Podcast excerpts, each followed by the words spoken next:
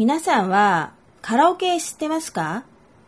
そう、歌の伴奏だけ流してマイクを持ってみんなの前で歌う、あれです。日本ではとてもポピュラーな娯楽の一つでしょう。一昔前まではカラオケというとバーやスナックで歌うもの。しかも全くの他人である他のお客さんも見ているところで、でした。さらにそういった飲み屋は主におじさんが行くところなので、若い子の間ではカラオケなんて全然流行っていませんでした。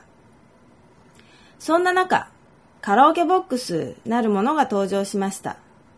こちらは完全個室になっているので、友達同士でプライベートを守りつつ盛り上がれるとあって大変な人気を博したわけです。最近では友達とまず居酒屋で飲んで次にカラオケというパターンが非常に多いです。かくいう私もカラオケ大好き。ところが私の夫はカラオケ大嫌いなんですよ。なので行くときは友達とまたは一人で行っちゃいます。一人カラオケも結構楽しいんですよね。何しろ大きな声で歌うというのはストレス発散にもってこいだと思っています。あ、ちなみにうまいわけではないですよ。歌うのが好きなんです。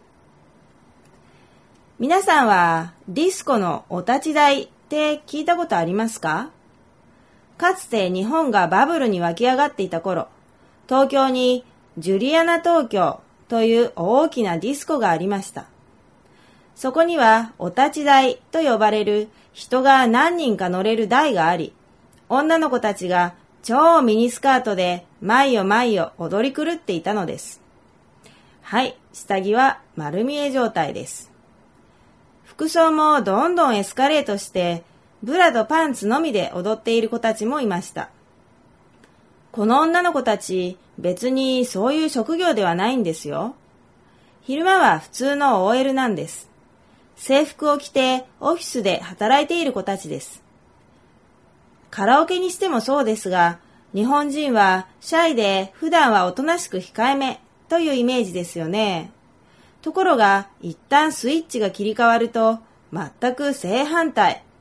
派手で目立ちたがり屋になるんですよね。これはすごく不思議なことだなぁと思います。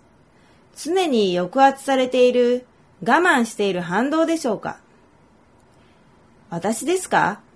うーん、踊れと言われれば、いつでも踊っちゃいますね。あ、もちろん服は着てですよ。